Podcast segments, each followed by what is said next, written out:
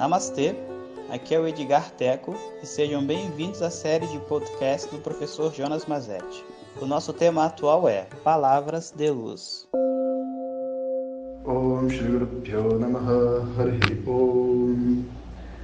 Bom dia pessoal. Então a gente está falando sobre a quarta busca. E eu acho que explicar a quarta busca exige um tanto de conexão, sabe?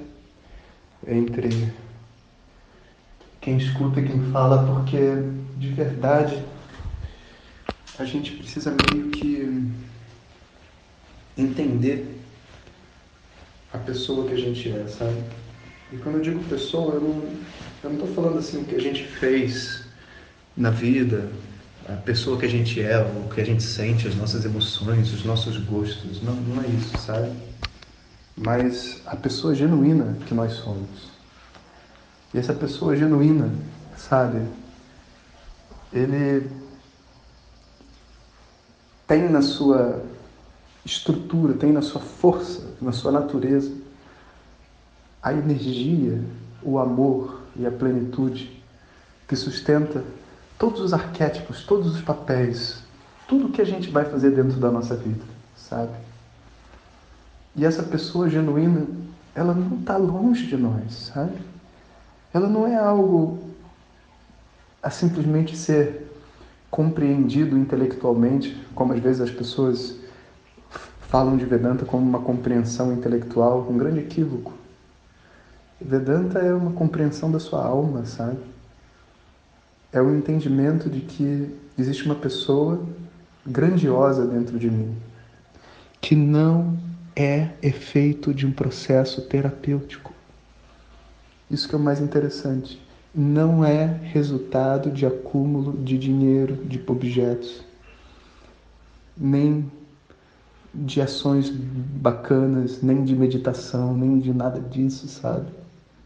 Essa pessoa maravilhosa, perfeita, plena, capaz de fazer o que for dentro do mundo, capaz de morrer por uma outra pessoa, capaz de passar a vida, sabe, se dedicando.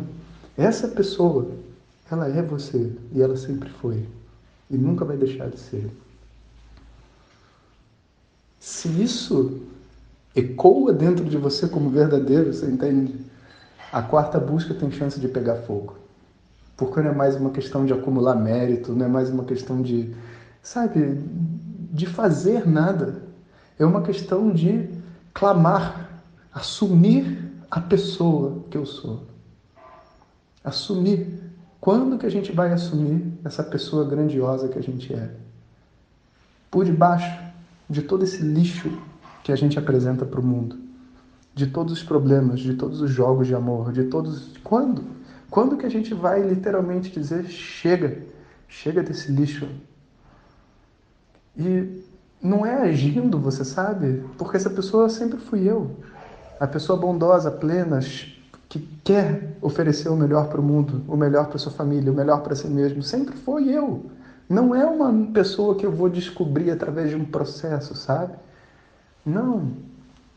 Eu preciso de verdade entrar em contato interno. E esse contato interno não é produto de uma mudança externa. E, portanto, se isso faz sentido, se você tem essa visão, se seja através de uma experiência com a natureza, através de um áudio, através de uma droga, através do que seja, se que for, se você consegue ver essa pessoa livre dentro de você, meu querido, sabe, você para de jogar na loteria porque você já ganhou. Porque dentro desse universo imenso, poucas são as pessoas que têm a capacidade de ver isso. Ver que existe uma pessoa completamente plena por detrás da pessoa grossa e obtusa que a gente se apresenta para o mundo. E a busca por autoconhecimento, a busca por moksha, a busca por libertação, a gente está querendo se libertar do quê? Não é libertar do sofrimento. Não é libertar do sofrimento, porque me mostra o sofrimento. Onde está o sofrimento? Comprou sofrimento na feira hoje? Não tem sofrimento. O sofrimento não é um objeto. Você não tem que se libertar do sofrimento, meu querido. Você tem que se libertar de você. Você é a sua própria prisão. E naturalmente você é o seu sofrimento. Como que eu posso libertar minha mente de mim mesmo? Como que eu posso ultrapassar os limites colocados pela minha própria forma de pensar? Como, como, como, como? Né? E aí que é interessante. Existe uma chave. E o nome dessa chave é Vedanta. Ou, na língua que você quiser dizer, autoconhecimento. Essa é a chave. É a chave. E por que uma pessoa não pode fazer isso sozinha? Ah, talvez até possa. Eu nunca vi. Você já viu? Eu nunca vi. Você já viu? Eu nunca vi. E por que ela não pode fazer isso acompanhada? Eu vou fazer a pergunta oposta. Por que ela não pode fazer isso com a ajuda de uma outra pessoa? Você está perguntando por que ela não pode fazer sozinha. Eu acho que pode. E agora eu pergunto para você, por que ela não poderia fazer com a ajuda de uma outra pessoa? Porque o que é tradição? Tradição é um conjunto de pessoas passando pelo mesmo processo, o que nos dá uma certa segurança e o um entendimento de que a coisa está funcionando, porque a tradição fica viva, né? Ah, por que, que a astrologia funciona? Até hoje as pessoas estão lendo, né? Sabe, de, do início dos tempos, lá desde o Parashara Horashastra, o primeiro texto dos Vedas, até hoje, as pessoas continuam lendo o mapa astrológico. Os signos até estão já trocados, porque o pessoal ocidental errou o cálculo, né? Mas assim, Está funcionando? E se está funcionando, não vai parar? Engraçado que a palavra para tradição é paramparar. Né? Paramparar significa uma tradição. E, e, e paramparar é aquilo que não vai parar. Por que não vai parar? Porque ao ouvir e ao reconhecer uma gota dessa liberdade, não tem nenhuma mente que vai negar a busca. Não tem como.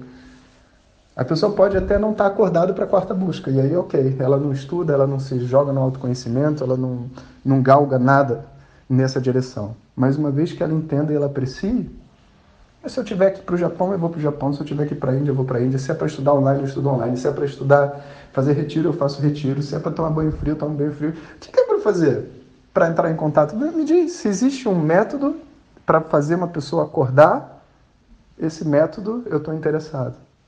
Isso é o que é o Parampará, a tradição de Vedanta. Né?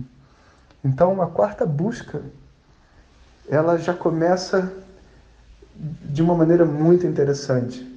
Ela não segue a linearidade de evolução das buscas. A quarta busca é um, literalmente um chamado. Um chamado para uma resposta num outro nível. E quem? Quem está acordado para esse chamado? Quem está acordado para esse chamado? Você está aí acordado? Você me escuta? Você me ouve? Você entende o que eu digo? Ou não? Não faz sentido nenhum isso que eu estou dizendo para você. Eu acho que até mesmo acordar uma pessoa para a quarta busca já é papel do Parampará. Quando a gente escuta né, a flauta de Shri Krishna, quando a gente escuta a flauta, né? e aquilo de alguma maneira encanta o nosso ouvido, acabou. A gente entende a direção que a verdade está, sabe? Quando a gente escuta umas palavras e fala, cara, isso faz sentido no meu coração, eu sei, eu sei que está ali, eu sei que é naquela direção. Pode não ser agora, pode não ser com essa pessoa, pode não ser, sei lá, nesse momento de vida que eu estou passando nesse momento, mas eu sei a direção, eu sei como que eu chego em casa. E aquilo começa a crescer dentro de nós, até que chega uma hora que essa busca vai ganhando velocidade. E a gente vai conversar sobre isso amanhã. Ou muito obrigado por ter escutado. Essas são apenas algumas gotas do infinito oceano de conhecimento da tradição védica. Para receber nossos áudios diretamente, clique no link que acompanha o título desse áudio ou baixe o nosso aplicativo Vedanta Zap. Om Tat Sat.